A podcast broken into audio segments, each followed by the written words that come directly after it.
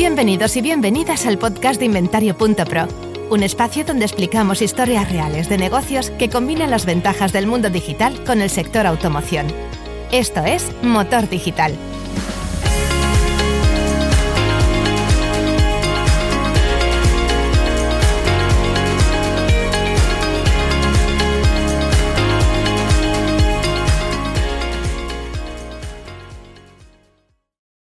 Hola, ¿qué tal? Bienvenidas, bienvenidos a un nuevo episodio del podcast de Inventario.pro. Hoy vamos a tratar los canales de generación de leads, los famosos leads, lo, que todos buscamos obtener, que nos dé el máximo de rendimiento, la máxima conversión, etc.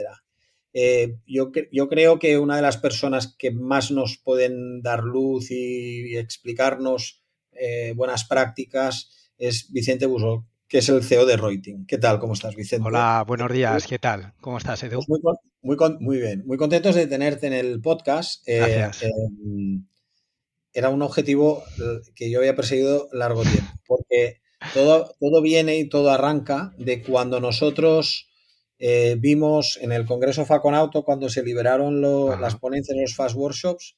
Bueno, yo, yo la he visto dos veces, eh, que lo sepas. Bien, bien. Me, alegro. Ahí en, el, en, la presentación esta que, se graban, que luego salían por el canal de YouTube, a los que tenían el enlace, y me pareció eh, una manera muy clara y, muy transparente y muy bien expuesta de explicar qué puede hacer una empresa que es concesionario compraventa para la generación de leads. Como siempre, antes que nada, lo que te pediría es que te presentes y que puedas eh, explicar a la audiencia pues tu trayectoria profesional, que es Reuting, y luego ya nos ponemos ya en materia, que tengo un batallón aquí de preguntas que, que va a ser hasta exagerado. Perfecto. Bueno, pues nada, yo eh, a título particular soy Vicente Buso, eh, actualmente soy CEO de Reuting. Eh, mi pasado formativo es economista, lo que pasa es que siempre me, he sentido muy vinculado a la rama marketing, creación de negocios y a todo lo que son números, métricas, análisis de datos. Entonces, bueno, eh, estuve en dirección financiera, luego pasé a una financiera como analista de riesgos. Dentro de esa, eh, dentro de esa financiera, cuando, cuando llevaba ya un año más o menos, salió una vacante en marketing digital te estoy hablando de hace 15 años, que el marketing digital ya se conocía, pero bueno, no se trabajaba tan a fondo. Y, bueno... ¿En qué, año, era? Esto sería 2009, 2010 más o menos. 2009, 2010. Ahora no. 2008 es cuando entré a la empresa y 2000, no, sería 2008-2009 más o menos. ha cambiado, eso ha cambiado mucho. ha cambiado mucho, ha cambiado mucho. Y bueno, pues nada, me, metí en la vacante, fui la persona seleccionada y estuve durante cuatro años comandando el departamento digital. Aprendí muchísimo, trabajé con muchas agencias, eh, bastante top de España y, y bueno, recibí esos, esos inputs de, de cómo trabajan las agencias y, qué me gustaría a mí que me brindara una agencia. Y ahí es cuando decidí dar el paso, monté Reuting con un claro objetivo. Mm, no quiero ser, o, siempre he perseguido este objetivo de no ser una agencia muy grande en cuanto a número de clientes y trabajadores, sino una agencia en la que primero disfrute del trabajo que realizamos y luego que los clientes se sientan queridos, arropados y, y con un trato al cliente premio. ¿Vale? esas son mis, mis máximas. Entonces, bueno, pues hemos creado eh, durante 10 años metodología propia. Eh, tenemos clientes, bueno, eh, de, muchísimos sectores, entre ellos automoción, también sector financiero, seguros y luego en estos últimos cinco años bastante e-commerce nos ha entrado. Y bueno, trabajando duro y, disfrutando. Somos una agencia al final full 360 en cuanto a marketing digital. Tenemos servicios de, desde diseño y programación, SEO, paid, social media, email marketing, marketing automation, CRO, UX. Bueno, pues trabajamos todos los aspectos que, al final un cliente necesita para, para, estar visible y ser rentable en el, en el mundo digital. Cuando, cuando se oye la expresión de agencia 360 y todo, cuando hablamos de 360, ¿qué es lo que comprende o qué se entiende en el mercado para los que no conozcan tanto el mundo de las agencias de, marketing? ¿Qué se entiende por agencia 360? Vale, bueno, pues al final existen agencias especializadas o bien en sectores concretos o bien en servicios concretos, como puede ser somos una agencia de SEO o soy una agencia eh, eh, de, Google Ads o somos una agencia de comunicación que nos centramos más en la parte de, social. Eh, pero nosotros, porque yo lo entiendo así y también los años me, me, lo, me lo ha afirmado, ¿no? me lo ha confirmado, era el hecho de cuando trabajábamos con empresas externas partners tecnológicos o partners de, otros campos que no, que no dominábamos tanto al inicio, eh, como yo soy muy exigente con el trabajo, eh, veía que, esa calidad de trabajo no era la misma, en cuanto a tiempos de ejecución tampoco, entonces decidimos poco a poco ir integrando los servicios y al final, ¿qué es una agencia 360?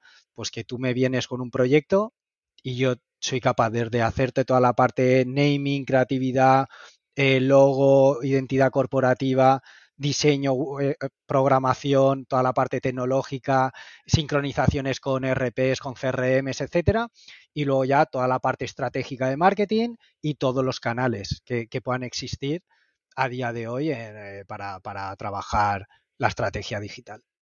Rating ha tenido en su momento una, una cierta eh, relevancia o tiene una cierta relevancia en determinados clientes de automoción. Correcto. Em, y es por eso que estás aquí en el podcast, porque nosotros, un podcast que tiene la vocación de, trabajar la confluencia entre automoción y digital, em, por ejemplo, en todo el trabajo que hace Reuting y toda la, bueno, algunas interacciones que hemos tenido en el pasado, a mí siempre me, parecía todo muy coherente todo lo que hacíais, que es un poco lo que vamos a desarrollar hoy, pero sobre todo parto del, momento en el que explicaste, pues, eh, básicamente, la, qué puede hacer un, hoy en día o con qué herramientas puede contar hoy en día un concesionario, un compraventa para generar leads. Siempre, siempre están los portales. Sí. Siempre. los portales es básicamente entrego el stock, llegan leads. ¿vale? O cargo el stock o envío el stock, ¿vale? Para eso, por ejemplo, está Inventario Pro. O sea, enviamos el stock a, cualquier portal que, sea necesario y entonces al cliente, al concesionario, al compraventa le llegan los leads pues prácticamente al cabo de unos, de unos minutos, pues ya tiene. O sea, es una manera muy rápida y eficaz, sobre todo es eficaz de tener demanda, ¿no? O sea, directamente pues ya puede empezar a trabajar, luego eso se integra con el CRM. Pero ¿por qué creo que es bueno que estés eh, explicando hoy lo que vamos a tratar? Porque hay otras maneras y otros canales de generación de leads, que eso lo explicaste, insisto, muy bien en el, en el vídeo de Facon Auto. Si te apetece, vamos a ir desgranando y vamos explicando los, los diferentes canales pros y contras de cada uno, pros y contras de cada uno, que, yo también tengo en algunos casos mi punto de vista porque ya hemos también vivido todos estos años pues casos que han ido bien y casos que no. Pues vamos a ver, si quieres vamos desgranando uno por uno y ya está. Yo empezaría por los portales, o sea, no sé si coincides conmigo que independientemente de lo que te cobra cada portal y de lo que te cuesta llevar los anuncios ahí, el portal es una manera, yo considero, eficaz. Es decir, tú lo das, Tú le das el stock y te devuelven leads. ¿Vale? sí. ¿eh? A ver, eh, a mí me gustaría decir inicialmente que, claro, nosotros hemos trabajado tanto con portales como, como cliente, como con grupos de automoción, como con, concesionarios eh, que, no están avalados por un grupo. Entonces, cada, cada, cada casuística es un mundo. Evidentemente los portales tienen su parte positiva, pero luego hay una serie de canales que, te ayudan a captar leads y sobre todo eh, mucho más personalizados. ¿no? Ahora, ahora entraremos en ¿Cuáles son, ¿Cuáles son los pros y cuáles son los contras de trabajar con portales y de que te generen bueno, para, mí el, pro principal es eh, que tienes al instante una exposición comercial, una visibilidad que te va a dar eh, pues al día siguiente o a las horas de, haber cargado todo el stock o parte del stock, ya te van a empezar a, recibir tráfico, visibilidad y, leads al final. ¿Por qué? Porque ellos hacen un trabajo tremendo de marketing, tienen un posicionamiento y una visibilidad eh, con inversiones muy altas. Entonces, es normal que, que, tú lo recibas al instante. Ese es el pro. Y para mí la contra principal es, bueno, pues que al final estás haciendo grande a, esos portales porque estás nutriéndolos de contenido y eh, hacen que, no que creen monopolios, pero sí que, que, al final tú no estés generando una marca propia tuya, no estés eh, llevando al cliente a un portal donde solo están tus vehículos, sino que puedes estar viendo el tuyo, puedes estar viendo el de la competencia o el de, o el de un particular. Entonces esa es la principal contra, que no te estás haciendo una imagen de marca y luego siempre vas a depender de la estrategia de marketing de estos portales. Bueno, pero son contratos que vas firmando o dejando de firmar y vas probando y vamos a decir que dentro de de que ninguno te pone unas obligaciones de, duración muy largas, pues lo que digo yo, el coste de la prueba tampoco, o sea, lo tienes como muy acotado, ¿no? O sea, es lo mm. que vas a apostar durante unos meses a que te cunda o no. Em, en todo el desarrollo de, porque tú, tú, también has tenido, no sé si a través de Reuting o a nivel directo tuyo, involucración directa en, en cuanto a generador de leads dentro de un portal. Correcto. ¿Cómo, cómo o qué problemas habéis tenido si es que lo tienes tan... Pues está, vamos a decir, en los dos lados, ¿no? Vosotros, ¿cómo, ¿cómo valoráis el hecho de que el mismo coche y la misma persona te puedan llegar desde varios leads separados de distintos portales? ¿Esto cómo lo, cómo lo gestionáis o cómo lo habéis hecho desde Reuting, por ejemplo?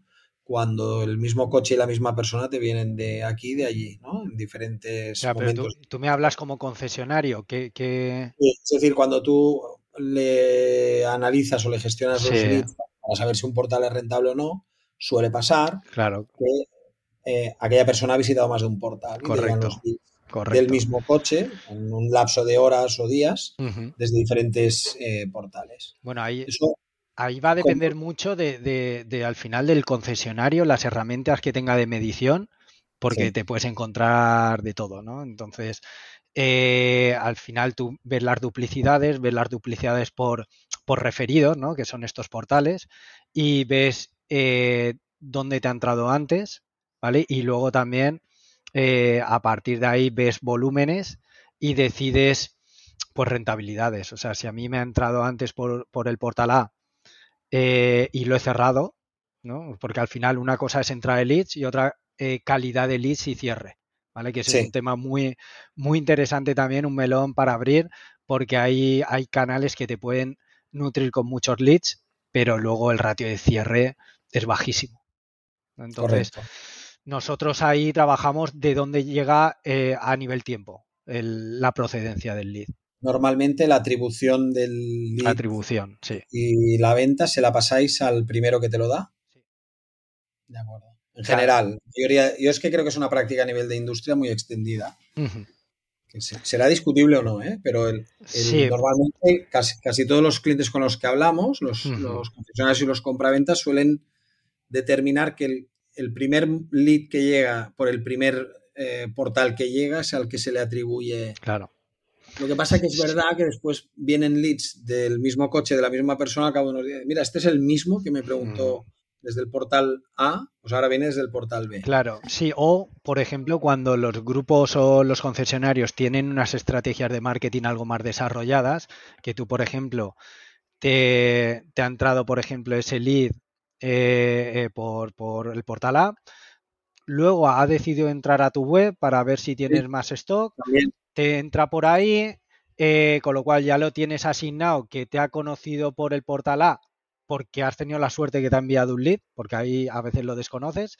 Luego te entra por la web, ahí sí que ya lo tienes traqueado, le empiezas a impactar con remarketing o tienes una estrategia de, comercial y de marketing automation de, para ir calentando el lead. Y, bueno, al final ahí sí que la atribución puede estar más balanceada. Pero cuando son concesionarios que solo trabajan con portales, eh, normalmente lo atribuimos a la primera. La primera. Y en los casos que convive la persona que te entra por portal y al cabo de unas horas o unos días por web, ¿Cómo lo resolvéis o qué es la práctica común en la industria? ¿Qué es lo que soléis hacer? A ver, más que la industria aquí es más el cliente. ¿no? Porque... ¿Qué decide a nivel, vamos a decir, en general, qué deciden los clientes? ¿Repartir el peso o pues dárselo Tengo clientes que por temas comerciales lo quieren asignar a, último, a último clic, que se llama, ¿no? O sea, de, dónde le ha venido por última vez. Otros que te lo siguen manteniendo, que es la mayoría, a, primer, a primer contacto, porque al final ellos dicen, vale, me han conocido por aquí, aunque no me hayan entrado a la web, es porque me han conocido.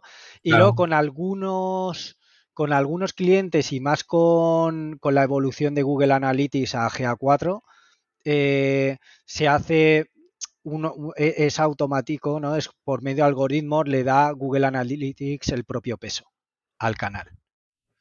Ya, pero no siempre se puede ligar eh, una cosa que te llega por fuente externa, que es un correo electrónico que viene del portal A, a lo que pasa en tu web. Y entonces eso no lo tienes ligado eh, de una manera fácil dentro ni con Google Analytics 4 ni con, ni con tal. Entonces te está llegando, básicamente son dos, dos correos, vamos a decir, o, cuatro. O sea, te puede llegar. Los correos electrónicos en el tiempo del mismo coche, la misma persona, hay varios correos electrónicos a lo largo del tiempo del mm. mismo coche, la misma persona, y hay que tomar alguna decisión porque luego, cuando te sientas con el portal a pasar cuentas, eh, cada portal tiene sus. sí. que además eh, difieren bastante luego de lo que. Informes, correcto. Que eso es la, discusión eh, de yo te he generado esto y lo te dice, no, ya, pero yo tengo lo otro. Y entonces estas son conversaciones sí, sí, sí.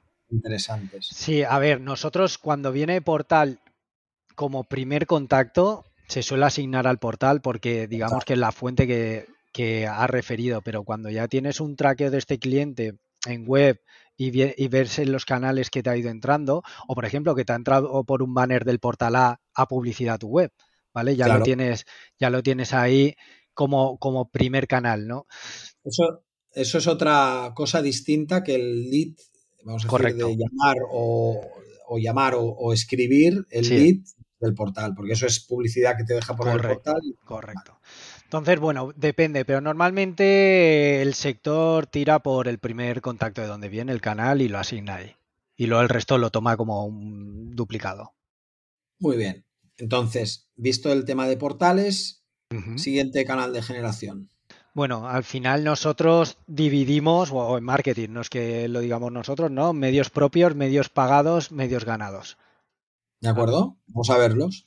Al final, eh, si nos vamos a los medios pagados, que son, digamos, la entrada principal o más rápida de, de leads, pues podemos tener, por un lado, que funciona a los concesionarios. Tenemos Google Ads, tenemos al final social ads y luego podemos tener que no son clasificados o no son portales, sino afiliados, ¿vale? Que pueden ser bien de bases de datos o bien de blogs o, webs de temáticas que pueden interesar para que te envíen tráfico como tal. Y esto lo englobas en una familia, esto lo Que son medios pagados. Medios pagados. Sí, al final tú pagas por... Por, tanto, portales, Google Ads, Social Ads y afiliados forman un conjunto de medios pagados. Correcto, correcto.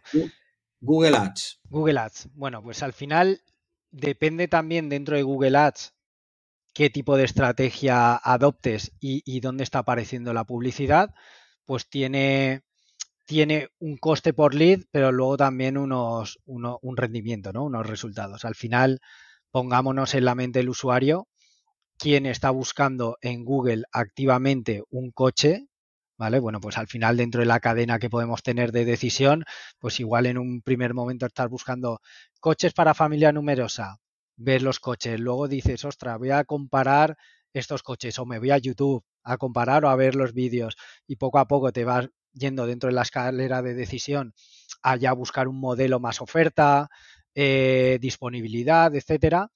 Bueno, pues según como tú trabajes el buscador, las palabras clave que activan, ya sabemos que aquí también el sector es muy dado a que las marcas no quieran que haya duplicidad de, de anuncios de concesiones, con lo cual en muchas ocasiones está limitado, ¿no? Está limitada esta publicidad. Pero bueno, en la medida de lo posible te lo suelen permitir en algunos casos trabajar, sobre todo vamos a hacer un inciso en este tema. Lo que, lo que vienes a decir es que siendo concesionario oficial de una marca, hay marcas que no ven con buenos ojos o directamente vetan que pujes por las palabras clave que también está pujando la marca. claro, porque al final te estás canibalizando. Exacto. Y está subiendo el pones el anuncio encima del anuncio, encima del anuncio de la misma marca y tal, y en teoría son todos de la misma. Claro. Entonces, eh, algunas, algunas marcas bloquean las palabras clave. Correcto. ¿De qué tipo? ¿O todas en bueno, general? Normalmente suelen ser más las de marca, más, más vehículo nuevo, con VO eh, con vehículo de ocasión sí que es verdad que, puede, que puede jugar un poquito más o jugar con palabras de la competencia, ¿no? Sí, sí del mismo por ejemplo, Vicente, comprar, marca, comprar marca modelo. Estas son las típicas que bloquearían. Sí. O marca modelo. es que depende mucho de la marca y tampoco voy a decir que marcas lo hacen. No, no, no. pero pero sí que sí, o sea, tú pones marca más modelo incluso marca, modelo, versión, y, eso directamente no te lo permiten y, al concesionario luego también le... Por tanto, esa, esa puerta que está cerrada, si tú quieres hacer Google Ads, ¿cómo se sortea? Bueno, eh, con el VO sí que hay algo más de algo más de mano abierta y luego pues bueno puedes trabajar hablo a nivel buscador ¿eh? gente que está buscando en el buscador Estamos hablando de Google Ads en lo que son las campañas por palabra clave. Correcto. Cuando alguien en el buscador introduce un término de búsqueda. Correcto. Y luego también pues puedes jugar con, palabras de la competencia, si, esa marca es permitida que, aparezca en Google.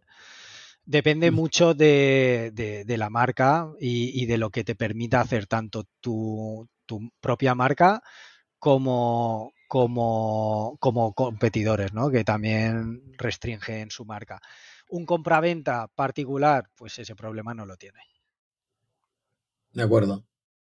¿Vale? Entonces, un compraventa sí que puede trabajar. El compraventa irá a marca modelo ocasión o marca modelo Correcto, kilómetro, cero, o económico.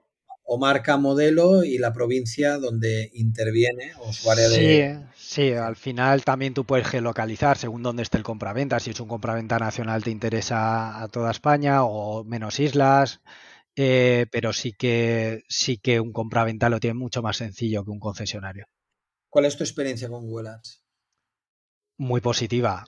¿Qué problema hay? Vamos a hablar de pros y de contras. Eh, el pro es el, es el cliente más, más caliente a la hora de, comprar es el que tiene unos ratios de conversión mayores y unos ratios de venta luego mayores. O sea, conversión en cuanto a clic en el anuncio, entra en la landing page o en, la web y convierte y luego el comercial a nivel cierre. Eh, contras, bueno, pues Google cada vez está más, el CPC más elevado, cada vez los CPLs, el coste por lead, es más elevado, con lo cual la rentabilidad del concesionario es menor. Incluso a veces, bueno, pues, pues es negativa. Lo que pasa es que a, veces te dicen, vale, pero tengo que llegar a unos volúmenes, ya conocemos el, sector y tenemos que ir a muerta por ello. Vale, ok. Social Ads, ¿qué incluye? Sí, no, de Google Ads, perdóname, que me quedan algunos alguna, algunas tipologías de campaña que funcionan muy bien. Campañas de YouTube, muy bien. Y campañas de retargeting o remarketing. Estas dos pues campañas. Ya, me imagino que es la colocación de, formatos publicitarios. Correcto. En el buscador de YouTube. Claro. Y, las de remarketing, para el que no lo sepa. Bueno, eh, remarketing es aquel usuario que ha realizado X navegación en la web. Tú al final puedes segmentar usuarios que hayan entrado en la web o usuarios que hayan entrado en una ficha de vehículo o usuarios que hayan utilizado el filtro o que hayan visto más de X coches. Puedes ponerle la segmentación que tú quieras, pues a partir de ahí tú le vuelves a impactar cuando está navegando por internet o en YouTube. Tú puedes impactarle con anuncios gráficos o de texto, o sea, banners o, de texto, y eso lo que hace es que vuelvan a retornarte a la web y, y, bueno, pues que te tengan presente en ese momento de decisión de compra de vehículo. Y eso sucede con los que te han visitado en la web. Correcto. Entonces, ahí eh, eh, todavía está eh, activo el, hecho de poder decir gente que esté interesada en coches de esta marca. Que no haya visitado tu web? Como grupo, audiencias. Hablar de públicos similares públicos similares. O, sea, al final cuando... Para el que no conozca, cuando decimos eh, remarketing, no, necesariamente es gente que te ha visitado el sitio. Correcto. Pero bueno, ¿esto cómo funciona? Tú al final, y, cada vez Google lo hace mejor, eh, tú al final estás creando unos segmentos de cierta tipología de navegación. Cuando un usuario entra a la web y hace esa tipología de navegación, se le está colocando una cookie si ha aceptado las cookies en la web.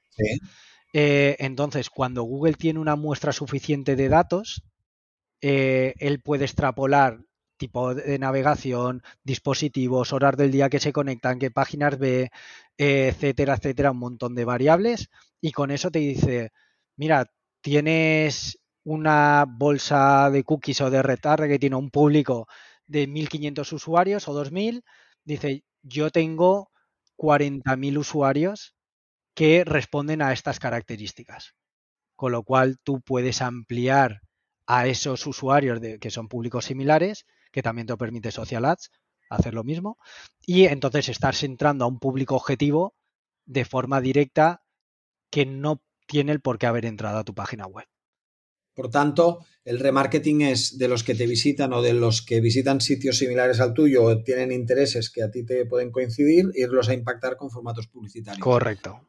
Cuando, clican en estos formatos publicitarios, ¿qué se suele hacer? ¿A dónde se lleva esta eh, base de gente? ¿A la homepage? ¿Hay páginas específicas de Depende del segmento que hayas creado. Si es un segmento caliente, lo tienes que llevar a fichar de vehículos o, o a listados, a SRPs que se llaman. Para, convertir o a una landing, si tú sabes, si ya hilas muy fino y tú tienes Volkswagen y ha visitado el, un Golf tres veces, pues al final le puedes hacer hasta una landing page específica con una oferta especial de, un, modelo específico. Claro. Vale. Entonces, ahí ya depende de creatividad de la agencia, de lo que se deje eh, el concesionario eh, ayudar porque, bueno, luego te encuentras limitaciones ¿no? de, este tipo. Para, acabar de, repasar todo lo que son medios pagados, vamos a seguir con, Social, Ads. Luego, te preguntaré en general sobre los medios pagados, ¿vale? Luego te lo preguntaré, que es en función de la tipología de coche que se anuncia, que eso es otra historia. Perfecto. Pues sigamos con Social Ads, ¿qué es lo que comporta o qué, Vale, bueno, pues Social Ads, la, la reina a día de hoy sigue siendo Meta, que es Facebook e Instagram. Luego, bueno, pues tienes TikTok, tienes Twitter, pero Twitter, por ejemplo, yo en automoción no lo he utilizado nunca. Sí que lo utilicé una vez para PSA, para PSA Retail, para hacer una campaña, pero, pero tampoco dio muy buen rendimiento y no es, no es un canal que, solamos trabajar para, automoción. De acuerdo. y, ¿Alguna experiencia con LinkedIn aparte de... No. ¿Habéis probado? no. no. No, no hemos probado. Lo que pasa es que. Dentro de, y dentro de Facebook y Instagram, sí. entre las dos, parece como si a veces Facebook, pero sigue siendo muy voluminoso. Hay mucha gente. Y, es muy curioso. Lo que pasa es que Facebook versus tiene Instagram. reputación, pero al menos. Eh, sí, eh, pero, pero yo sí, sí que tengo medido que el tráfico que viene de Facebook es o personas, que esto lo sabemos todos, ¿no? Que, que tiene un rango de edad superior con lo cual, según el tipo de vehículo marca, le puede, encajar. Y luego vienen otro tipo de perfiles, igual que financieramente no son tan, tan, tan buenos, ¿no? Y, cuando entra la parte de financiación, eh, tiene un porcentaje rechazador muy altos. Vale, digamos que si te he entendido bien, e, en la generación del lead muy bien, en la conversión del lead a venta, pues por todas las eh, problemáticas que puede tener la venta, que tienes que tener capacidad crediticia, menos bien, ¿no? Sería Exacto, te, hablo de Facebook. Quizás un, coste por lead bastante interesante, pero después la persona en sí que te lo está pidiendo cualifica menos crediticiamente, entonces es más complicado, pues.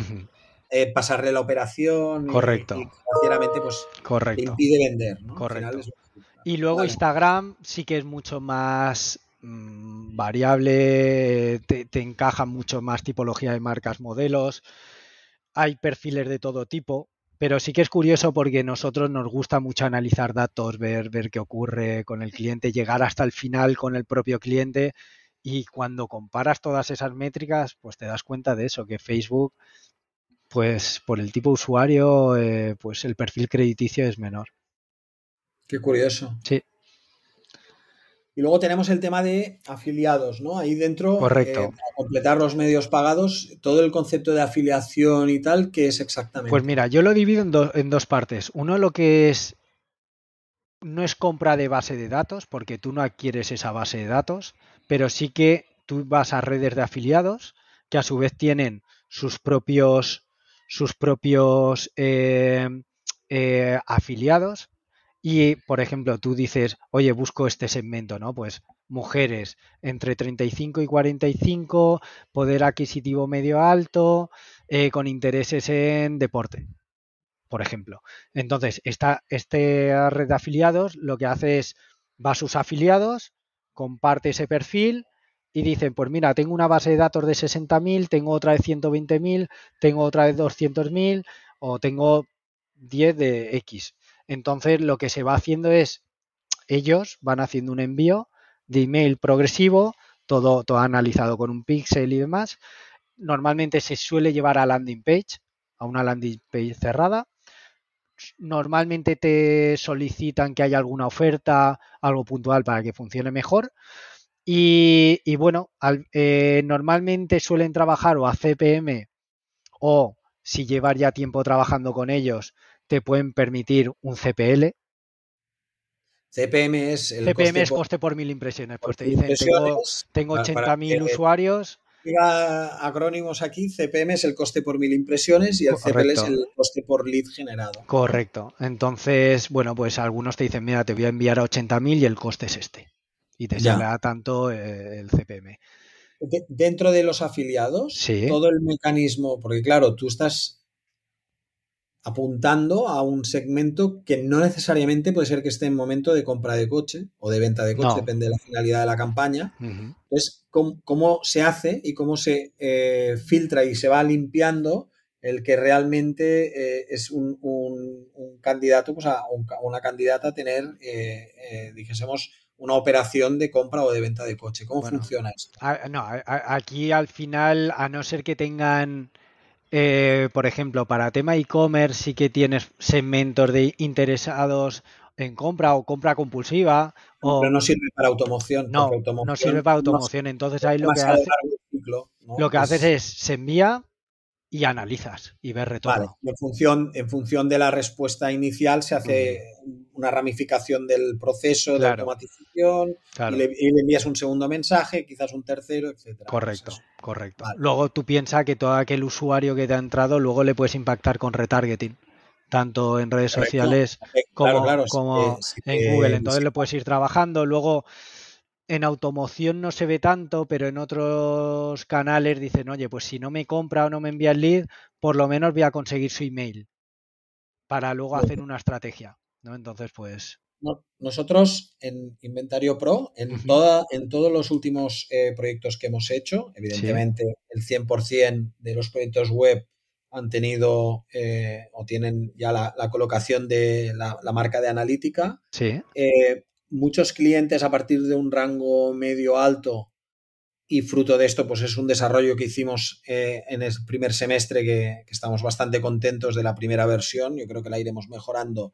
Hicimos un módulo de landing pages que encaja perfectamente con lo que tú estás explicando, que es, según qué tipo de campaña tienen que aterrizar en una página que se pueda construir de manera ágil y, que funcione y que tenga marcado para la web del cliente, por ejemplo, que esté eh, esta persona que ha entrado dentro de la campaña de la landing vaya marcado. Entonces construimos un módulo de landing pages que permite crear incluso con el aspecto de la marca, del fabricante o el aspecto del cliente, o sea, del concesionario, del compraventa, las landings que estás comentando tú porque a veces la web no, no llevarlo al la home no, sirve o llevarlo a los listados. No, y es que los ratios de conversión no tienen nada que ver. No, no estoy de acuerdo. Porque las, las landings, una de las características para los que estén menos, la, gente que nos escucha que esté menos orientada a lo que, a lo que estamos hablando, las landing pages, una de las características son la ausencia de fugas. O sea, tú quieres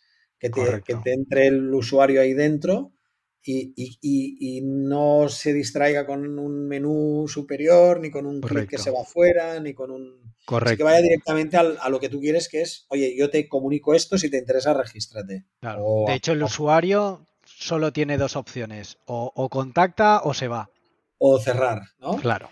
Entonces, eh, lo que hicimos fue, bueno, pues como no, no hacemos las webs a todo el mundo, pero tenemos un módulo de landings que es universal, se puede enganchar como páginas externas a la web de cualquier, de eso, eso, está genial y yo no sé cómo lo tenéis desarrollado, pero si por medio de analítica o los RP vieras canales y pudieras automatizar como un montaje. sí, bueno, hay una llamada a lo que se llama el contenedor de, Google Tag Manager y se puede colocar las, las piezas y, y es, forma parte de la analítica de la web. Entonces, el módulo de landings eh, el, principio con el que opera es que tengas la web con inventario, la tengas con otra empresa, que hay empresas fantásticas, aparte de nosotros, haciendo webs que lo hacen tan o mejor que nosotros. Nosotros intentamos ser los mejores, pero, mm. pero hay empresas que lo funcionan muy bien. Si tú quieres un módulo de landings para ejecutar esta parte de la estrategia que dices tú, pues es básicamente decir, bueno, pues ya tenemos precargados los estilos de cada fabricante, o si nos dice el cliente que quiere uno propio, le cargamos el propio. Y de allí nacen pues vas metiendo piezas. Y lo puedes replicar y, demás. Sí, puedes hacer lanzamiento de un modelo. ah, está bien. Y si lo puedes enlazar con alguna herramienta de marketing automation. Sí, bueno, lo, que, lo que puedas colocar dentro de piezas de, llamadas al pixel, etcétera. Me parece. necesitas. Me parece buena idea. Ya me lo enseñarás, ¿eh? sí, tanto. No, pero básicamente lo que se persigue es que, esto que dices tú con tanta naturalidad, si tienes dos lanzamientos, por ejemplo, de modelos nuevos al año o al mes de cada marca y tienes cinco marcas, pues tienes que hacer 10 landings. Claro, los costes de esto son un poco, son un poco bestias. Si luego encima tienes que poner dinero a, al que se lo lleva siempre, que suele ser Meta, Google y, sí, sí, sí, sí. Eso, hay alguien que se lleva el grueso del dinero y no se puede evitar. Desde luego. Con todo este conjunto, que son los medios pagados, repasemos, ¿eh?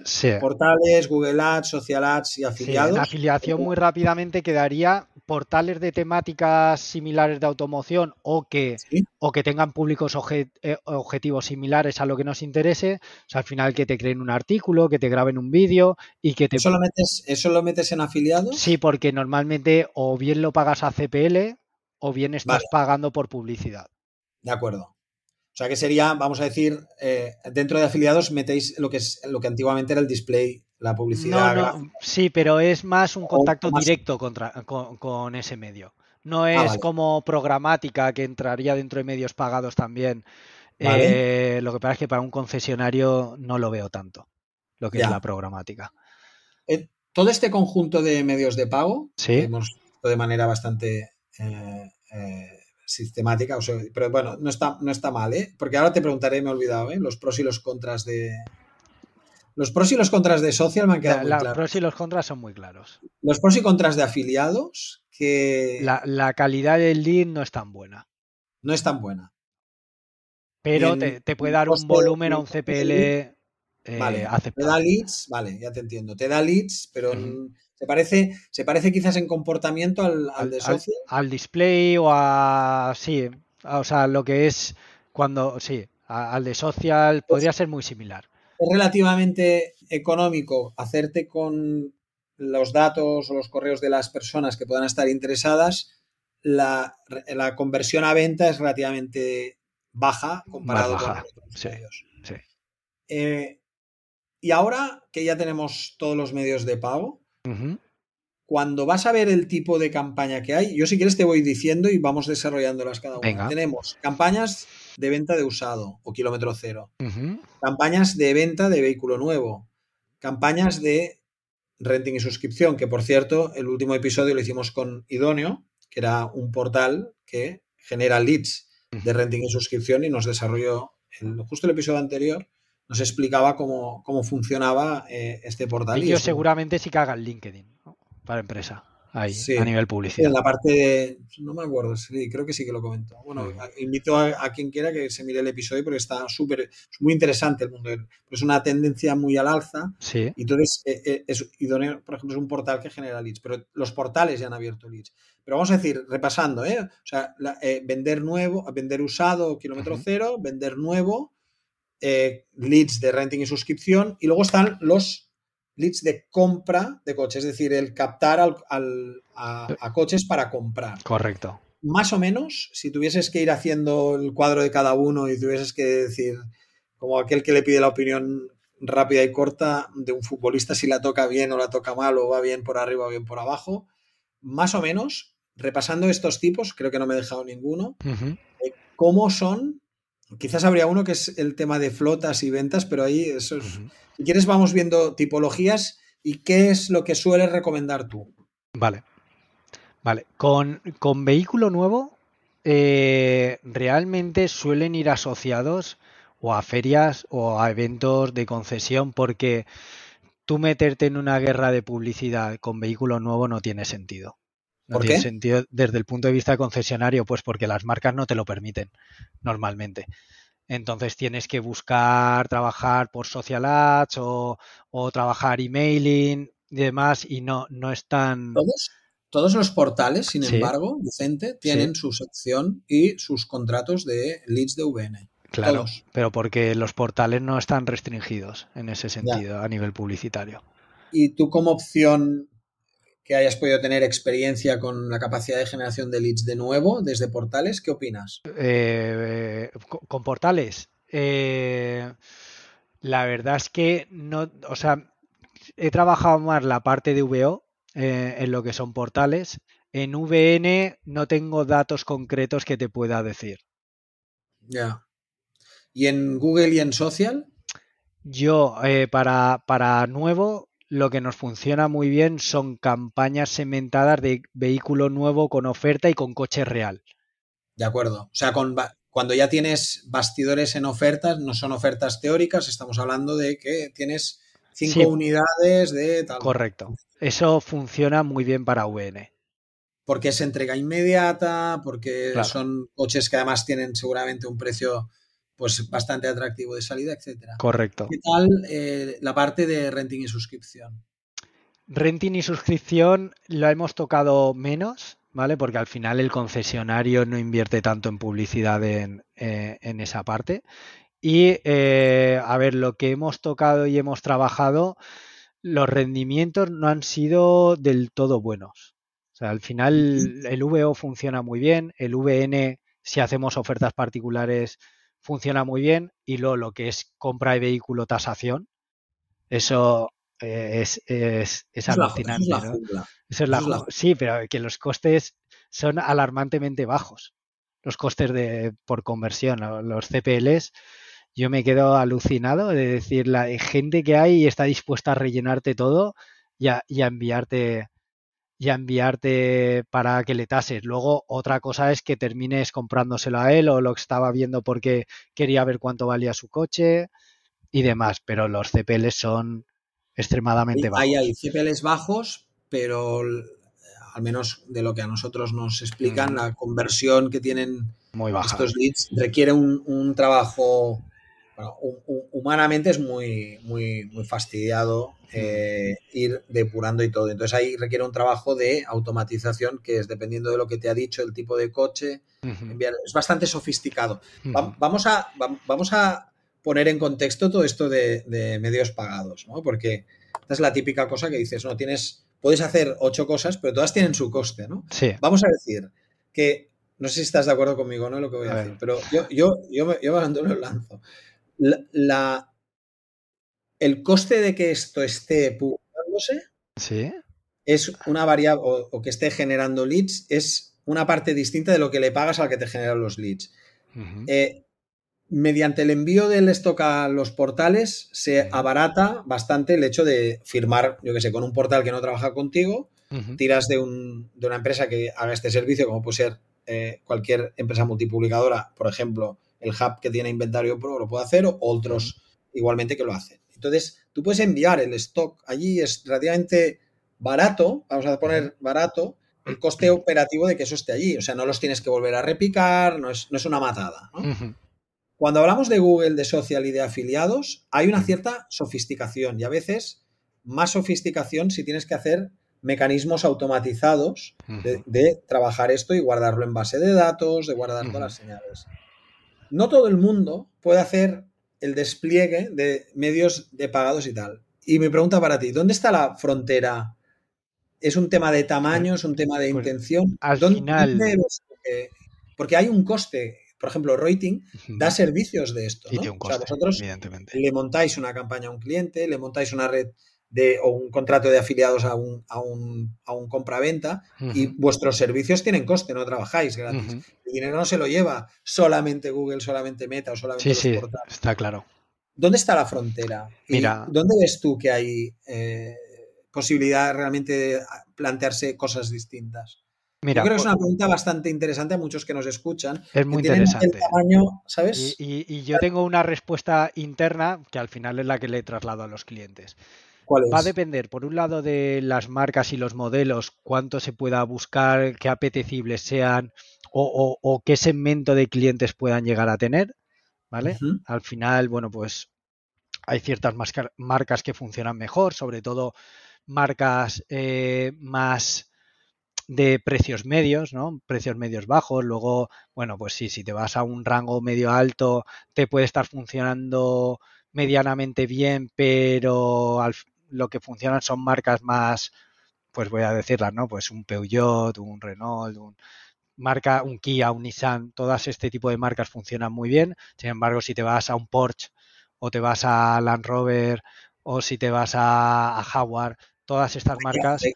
Es más complicado. Es más complejo, sí. ¿Y cuándo sería el rango? Bueno, pues al final, entre costes de agencia e inversión en publicidad, eh, a partir de 2.000 euros al mes. Con, con, esa inversión ya se pueden hacer cosas. Lo que pasa que, el, y es una cosa que, es muy buena, esto siempre lo, yo lo he defensado mucho, ¿eh? nosotros, pues un poco por confianza y estar ahí, te llama gente, oye, ¿qué me recomiendas que haga y tal? Yo siempre, siempre, siempre les he dicho lo mismo, que necesitan un buen partner, uh agencias que también trabajan pues, de una manera bastante rigurosa. Pero tienes una ventaja, que es que no es el coste de montar un concesionario ni de abrir una tienda, es el coste de la prueba es bastante bajo relativamente a lo que tú puedes conseguir. Entonces, no es tan difícil, por ejemplo, esto que has dicho antes, muy interesante, si tienes marcas de rango medio, no es tan difícil probar y ver qué tal ha salido, simplemente tienes que asumir que puede no funcionar. Ya está, no pasa nada. Es en principio puede funcionar esto o tú ya tienes, como tú has dicho muy bien, según qué marcas ya ves que no va a ir bien, excepto que sea una oferta increíble, pero si son eh, ofertas estándar de marcas premium en tal, casi casi es como decir, pues ya casi que ni te lo pruebo o antes hago otras cosas. Pero probar es probar no es caro. No, probar no es caro, evidentemente, dentro de para este sector y las facturaciones que, que tienen no, es excesivamente caro. Lo que, lo que dices tú en términos económicos, que es una, cifra muy relevante, es que si hay una empresa que está invirtiendo eh, por encima de los 2.000 euros en portales, puede empezar a probar estrategias de generación de leads por otros medios que no sean estrictamente los portales, para ver qué hay más allá. Correcto, sí. Sí, para mí sería una cifra buena. Es un umbral que se cumple bastante, que en general quedan satisfechos. Sí, sí, porque por ejemplo cuando hacemos eventos, que también hacemos eventos nosotros para concesionarios, eh, suele funcionar bastante bien eh, con, ese tipo de inversión. Eh, se consigue un volumen de leads y de venta que, está, que, o sea, para el volumen de inversión es, está muy bien. Evidentemente aquí luego hay una serie de variables, ¿no? Que es marca modelo, el precio que tengan o el stock que tengan. Luego está la agencia, pues la mano que tenga para la creatividad y para la tipología de campaña. Claro, claro. Y luego está, una vez se recibe el lead, eh, el departamento comercial cómo funcione, porque hemos tenido comportamientos muy dispares de desde concesionarios de llenarlos de leads, que sabemos que es un lead de calidad media alta y al final no, no consiguen agendas, no consiguen al final ventas y cuando te metes un poquito más en materia que te reúnes con el equipo comercial, dices, vale, ¿cuánto has tardado en llamarme? No, le he llamado al día siguiente. Sí. Muerte. Eh, hay varios episodios del podcast que nos lo han dejado clarísimo, la velocidad en la respuesta. Hmm. Ahora se me ocurren tres o cuatro, bueno, uno de ellos en inglés, que era Paul de Bries, Sí. y, lo explican perfectamente. Es decir, tú, si tú te duermes en lo que es la respuesta inicial, la, capacidad de convertir ese lead cae en picado. Y es una situación, eh, dijésemos, muy desfavorable si reaccionas lento a la, a la llamada inicial. O sea, tú lo que vienes a decir es, vale, pues dos clientes con el mismo presupuesto haciendo la misma campaña, puede estar los dos con el coste por lead más o menos homogéneo y, y, el coste por venta, es decir, ya cuando lo han gestionado le cambia mucho a uno y al otro. ¿Qué ha cambiado? La, la, velocidad en la gestión comercial. La, gestión comercial. Sí, sí. Con lo cual hay muchas variables. Se confirma lo que todos decís. Para acabar el cuadro de generación de leads, habías explicado que habías hecho como varias familias. Y, y, para hacer ya un, yo creo que una exposición redonda, que de momento eh, súper didáctico y vamos. repasar todo esto a veces va bien porque dices. Sí, te haces una composición, un mapa mental. No, no, ¿sabes qué me ha pasado? Digo, hostia, es verdad, los afiliados. Sí, sí, sí. sí, sí. Eh, se, habla, se habla poco, pero sí funciona. Mm. Pues teníamos los medios pagados. Luego, los, los, ganados los ganados. al final es aquel medio que con tu esfuerzo y trabajo lo, ganas, o sea, no lo has pagado, eh, tú has trabajado ciertos canales y al final recibes ese tráfico, como puede ser para mí uno que me encanta para concesionario y que no se le da el cariño que se le tendría que dar, es Google My Business. Al final, la mayoría de búsquedas van asociadas a un local pack, que es un local pack. Cuando una persona busca en Google, un vehículo, normalmente Google entiende que está buscando un vehículo en un concesionario o en su ciudad, con lo cual muestra lo que es el mapita con las ubicaciones y las reseñas, la dirección del concesionario y demás. ¿Qué pasa? Que se trabaja, pero no se trabaja de forma proactiva. Sí que hay muchos concesionarios que sí que sí que lo hacen, pero te das cuenta de que las fichas de Google no están optimizadas, no actualizan el contenido de esa ficha de Google, porque al final la tienes que trabajar pues como una red social, entre comillas, ¿no? Ir alimentándola de contenido. Y luego lo que es el trabajo proactivo de, de, que te pongan reseñas en Google, que eso cada vez lo hacen más los concesionarios. Eh, y luego lo que es la respuesta. Si te metes a bichear y a ver concesionarios con fichas de Google My Business, te das cuenta que, hay muchas reseñas que no se contestan. O sea, caen en el olvido. Y eso... ¿Es de, los sectores que tú crees que está menos... No, no, no, es un sector maduro. No, no. He visto turismo, he, visto en restauración, se responde todo en turismo. Es un sector maduro y que, y que tiene un alto grado, pero me sorprende ver que, aún existe, que no existe una estrategia en torno a este, a este canal, llámalo canal o llámalo tipología de, aparición, ¿no? ya tenemos El, Google My Business en lo que son ganados. Luego el, orgánico web, que ahí, el SEO, e ¿vale? Ahí sí que va a depender mucho del tamaño del concesionario del grupo, porque trabajar el SEO es a medio largo plazo y más con un sector en el que hay grandes players pujando, que ya llevan tiempo y con unas inversiones y unos equipos enormes, plantearte meterte a, trabajar el SEO, eh, uno, tienes que estar muy convencido, tienes que tener muy clara la estrategia y saber dónde vas a poder entrar y dónde no vas a poder entrar. Bueno, aquí ya nos lo explicaron en algún capítulo que hablábamos del SEO, que no, aspires a keywords. Eh, vamos a decir que no son tan Sí, middle tail o, short tail. marca y modelo, date. Nada, es imposible. No, lo intentes y porque está muy copado pues por, por, medios editoriales, por los propios portales. Correcto. Cuando, cuando empieza a coger interés, cuando es marca, modelo, provincia marca, modelo, versión y mm. esta combinación que es de, la cola media a la cola larga. el long tail. Y con la variable geográfica. Claro. Correcto. Eso por ahí. Y luego, por, otro lado, si, si tienes una agencia que te está llevando el SEO, normalmente te tendría que estar buscando ese contenido fresco de, última novedad. Ojo, en cuanto escribas los grandes portales te vas a ir fuera. Pero si eres rápido y ahora con, el tema de ChatGPT y demás escribes una noticia rápida, luego la, le das un, una revisión y, creas un buen contenido, eh, o sea, puedes captar tráfico, tráfico rápido, pero a nivel informacional, me refiero. Pero sí que es verdad que necesitas luego tener ahí una estrategia de captación de email. Porque si luego no tienes una estrategia no, no sirve de nada.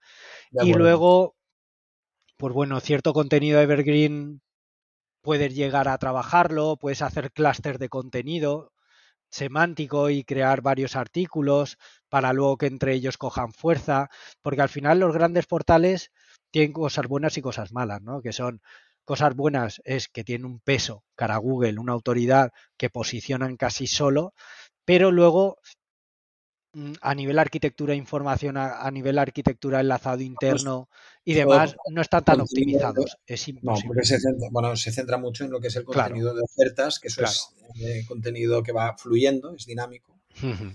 Entonces, tú lo centras en SEO o el My Business y vamos a decir. Sí, luego enlaces de referidos, ¿vale? Que puede ser muy parecido al tema de afiliación.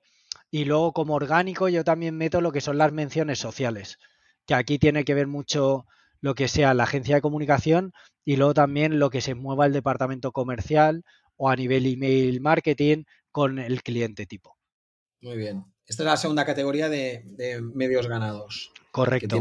y luego, distinto. Y, la tercera. por último, medios propios, que al final estamos hablando de tus propias bases de datos, la tecnología que hayas desarrollado y, lo que son tus portales sociales, ¿no? Tu comunidad. Al final es Ahí metes los, propios perfiles sociales, los consideras propios. La, comunidad, sí, la comunidad que hayas creado eh, es algo propio, como la base de datos. la, base, la base de registrados pues, para newsletter o, por ejemplo, la gente que se ha apuntado a, o que tiene eh, aceptación de, ceder sus datos, por ejemplo, cuando han pasado por taller, ese también lo cuentas dentro de medios propios, que son activos que tienen ellos, eh, los concesionarios y los compraventas, de tantos años acumulados, ¿no? Correcto. ¿Y alguno más dentro de medios propios? No, eh, para un concesionario es lo que, lo que tenemos lo que tenemos trabajando a día de hoy. Dicho todo esto, que es un repaso magnífico y súper agradecidos de que estés haciendo esta masterclass, tío, porque es una masterclass esto. Mm. Eh, ¿Qué pasa si ahora llega alguien y te, llama Reuting y, hola, ¿qué tal? Somos un grupo de concesionarios y tal. ¿Cómo despliegas o cómo determinas el mejor plan de ataque a una empresa que te viene pues con su inquietud de lo que te dirán, oye, yo necesito vender más coches o necesito comprar más coches. Normalmente es necesito vender más coches y tienes que empezar a hacer una serie de preguntas y tal. ¿Qué es lo que hacéis para no eh, errar mucho el tiro? Porque aunque el coste de la prueba es bajo, hay que probar, pero que salga rápido las cosas, porque la paciencia tiene, tiene caducidad. Entonces, ¿cómo, eh, hacéis para ajustar y afinar? Inicialmente, como bien has dicho, eh, trabajamos en, un briefing ¿no? para conocer bien al cliente, cuáles son sus objetivos, qué es lo que busca con la contratación de una agencia y a partir de ahí conocer las marcas, el stock que tiene, la situación actual y la inversión que, tiene destinada o muchas veces nos dicen, oye, dinos tú la inversión para estos objetivos, ¿vale? Puede ser al revés. Y en base a eso vemos qué web tiene, si trabaja con landing, si tiene base de datos, si está trabajando ya campañas de Google y tiene, tiene audiencias creadas, cómo tiene la página web, ya no tanto a nivel SEO, sino a nivel CRO, o sea, a nivel eh, eh, conversión, ¿no? cómo está funcionando, qué ratios de conversión tiene, eh, si a nivel UX está bien trabajada la, página web. Y con todo esto, lo primero, tener bien optimizado toda la parte de data, porque si luego no podemos medir es absurdo. Y una vez tenemos toda la parte de data optimizada, mientras tanto, generamos la estrategia. Y la estrategia, pues parte desde vamos a probar un canal, medimos, probamos otro canal, medimos, o vamos probando según la inversión canal, canal y vamos midiendo, o según el portal, o sea, según el, según el concesionario el grupo, pues trabajamos muchos más canales, ¿no? Pero va a depender mucho de los objetivos, de los objetivos y del estado actual, porque de repente una, un concesionario que, no tenga muy desarrollada la, parte digital, meterte a desarrollar todos los canales, página web, etcétera, este, no esto tiene que sentido. Esto que comentas me parece crucial y estoy totalmente de acuerdo contigo. El estado del momento del cliente que tenga con respecto a la posibilidad de gestionar los leads, de medir, de tener bases de datos, etcétera, marca mucho el plan que, tenéis que proponer. Claro, claro. La mayoría la inmensa mayoría tienen sí o sí eh, portales. Entonces, a veces salir del tema portales para ir a probar otras cosas, yo creo que es la, barrera inicial, pero no por un tema de conservadurismo, no sé si me explico, sino porque no se lo habían planteado y entonces no tienen las bases previas, tipo una base de de clientes o no, me he guardado la gente que venía al taller, no lo tengo tratable o no les he pedido autorización sí. legal, correcto, ¿Eso te lo encuentras? Eso suele ser el caso sí. Vale. Entonces, la inquietud de queremos generar leads por otros canales que no sean solamente los portales, pues tiene ahí unos, unas fricciones. Sí, sí. y luego tienes que tener en cuenta otra cosa, Edu, que es que al final las campañas tienen un, grado de optimización a, X meses, ¿no? O sea, en tres meses ya puedes estar. ¿Cuánto suele ser? Lo pues en tres meses ya puedes tener una optimización bastante. Pero si no estás con tres meses aguantando, eh, los resultados pueden no, ser. No, hombre, tú con un mes ya puedes ver por dónde, por dónde va, o sea, cómo va a funcionar. ¿Y, puedes hacer medidas correctoras al cabo de un mes? Claro, o sea, a, lo largo de tres meses tú vas optimizando. Vas probando claro, y tal. Claro, vas optimizando anuncios, tipología de campañas, eh, la landing. Es laborioso, Vicente. Es laborioso, claro. Para la agencia. Para la agencia sí. De hecho, ¿Y, te puedo... ¿Y lo entienden los clientes que es laborioso o no? Lo entienden que es laborioso, lo que no entienden y lo que no saben la mayoría es que los primeros meses para una agencia es muy poco rentable un cliente, por no decir nada. Al final, cuando consigue la rentabilidad una agencia? Cuando ya hay un bagaje, están habiendo resultados, empiezas a, hacer estrategias de cross-selling, upselling con ellos que es, pues oye, pues vamos a probar al final este, este canal nuevo, vamos a hacer esto, oye, pues ahora, como está funcionando, desarrollamos esta web. Ahí te empieza a ser rentable, pero al principio las cargas de trabajo son muy grandes para lo que puedes llegar a cobrar debido a, la competencia de nuestro sector propio también. De acuerdo. Entendido. Oye, vaya repaso, ¿no? Vaya que sí, ¿eh? hasta, bien. Y te, dejaste alguna cosa por explicar aquí que explicases en Faconauto? Mm, bueno, a ver, hay, hay, una cosa que es muy.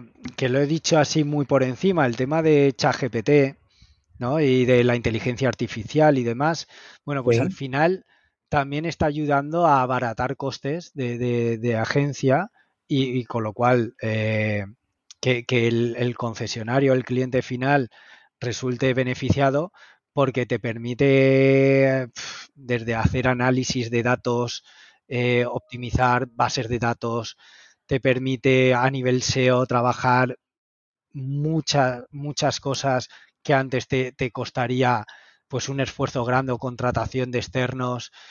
Eh, a nivel... estáis, usando en, en rating? Sí, sí, sí. Mucho. Bueno, a ver, eh, también hay que ir con ojo, ¿no? Porque, por ejemplo, en, en, la parte de orgánico SEO he visto hacer animaladas, no por nosotros, sino por por, personas que estás siguiendo webs, ves cómo o están construyendo eh, algo y lo comentan que lo están haciendo por inteligencia artificial, sigues el proyecto y lo que haces va para arriba porque Google dice, ostra, vamos a ver si este proyecto que ha crecido tanto tiene relevancia. y luego te tira para abajo. Entonces hay que saber trabajarlo. No, no, no sirve, ostra, escríbeme un artículo de los cinco coches más usados del 2023 o los cinco coches de mejor valorados.